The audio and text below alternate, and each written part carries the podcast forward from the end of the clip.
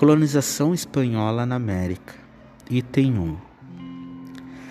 A viagem de Cristóvão Colombo, que chegou no Novo Mundo em 12 de outubro de 1492, atraiu olhares de outros países europeus, como por exemplo os franceses, os portugueses, os ingleses e os holandeses.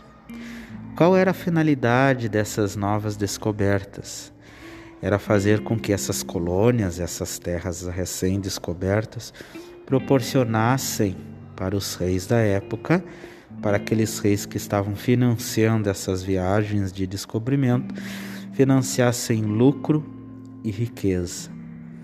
Em contrapartida, para que isso fosse possível, muitas culturas, muitos povos iriam ali perder a sua liberdade e, em muitos casos, até mesmo a vida.